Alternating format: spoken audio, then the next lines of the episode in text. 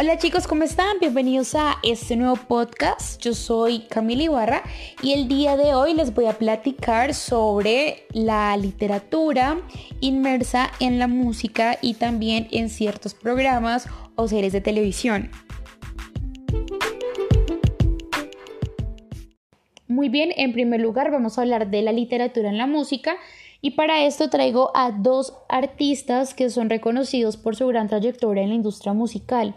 La primera de ellas es una referente cultural y artística del flamenco español y ella es la Rosalía. Esta mujer en el 2017 lanzó un sencillo al cual decidió llamar Aunque sea de noche. Eh, acá ella se atrevió a cantar uno de los poemas del español San Juan de la Cruz. Para los que no sabían, San Juan de la Cruz fue un santo que en 1578 estuvo prisionero en Toledo, España, por encabezar una de las revoluciones en contra de los carmelitas. Él estuvo aproximadamente nueve meses en prisión y en este tiempo fue cohibido de asistir a misas, eventos religiosos, espirituales, y por esta razón él empezó a sentirse alejado de Dios. Pero mm, Afortunadamente logró encontrar una solución a esto y fue que decidió refugiarse en la escritura.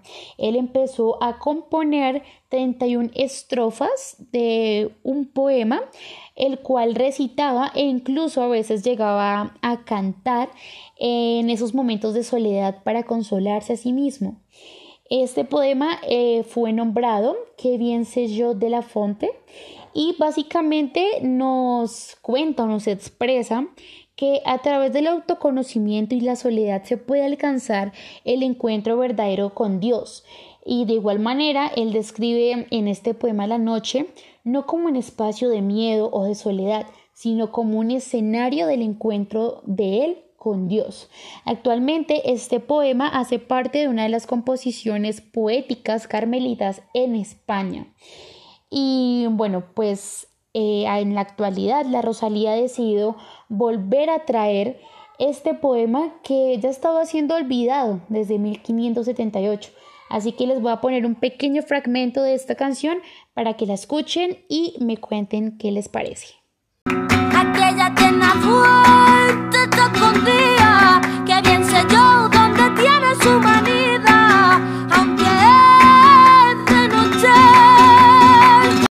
bien, ahora vamos con Gustavo Cerati. Él fue líder de la banda Soda Stereo y compositor de la canción Corazón Delatador, basada en el cuento de Edgar Allan Poe que tiene este mismo nombre.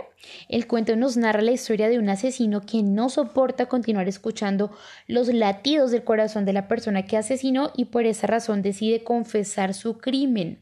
Así que Gustavo Cerati hace una mm, relación en este caso con el amor, y menciona que así como este corazón delatador provocó que el asesino confesara su crimen, eh, a Cerati también el corazón lo ha llevado a que se delate a sí mismo cuando ve a la persona que ama.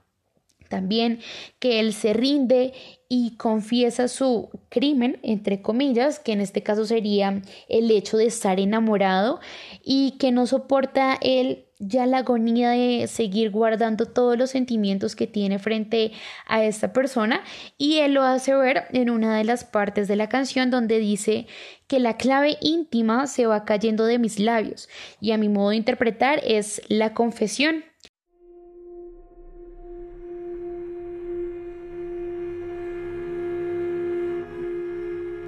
Muy bien, para finalizar voy a hablar de la literatura en las series o programas de televisión y voy a hacer un especial énfasis en la serie americana Black Mirror.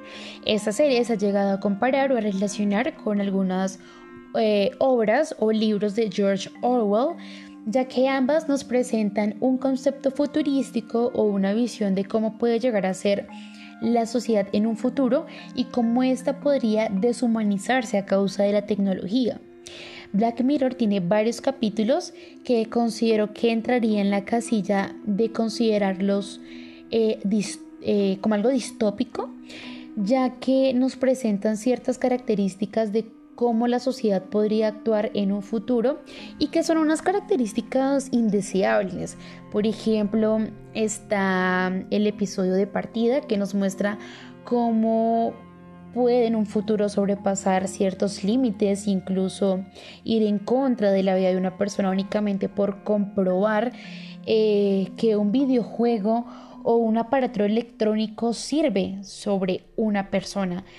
Em, también está el episodio de caída en picada y ver cómo dejamos de un lado la moral y los valores que realmente hacen especial a una persona y empezamos a centrarnos más en cuántos likes tienen sus publicaciones en sus redes sociales y cómo esto en un futuro distópico em, te define a ti como persona y también en, cuanto al estatus social que puedas tener.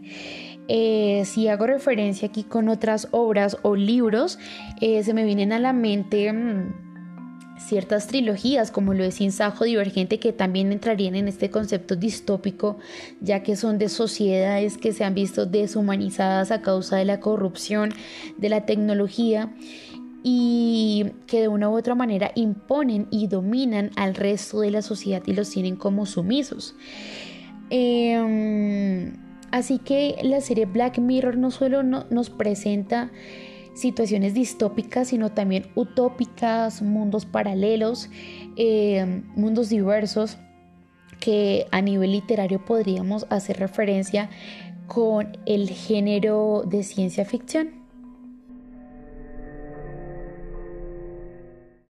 Muy bien, eso fue todo por hoy. Gracias por haber escuchado este podcast. Espero hayan aprendido un poco más sobre la literatura y cómo está inmersa en otras disciplinas. Y quiero aprovechar para mandarle un saludito a Kevin Sarta, que fue una de las personas que me animó a hablar de una de sus bandas preferidas, como es Soda Stereo, y el que fue su líder, Gustavo Cerati. Así que muchísimas gracias, un beso y fuerte abrazo. Chao, chao.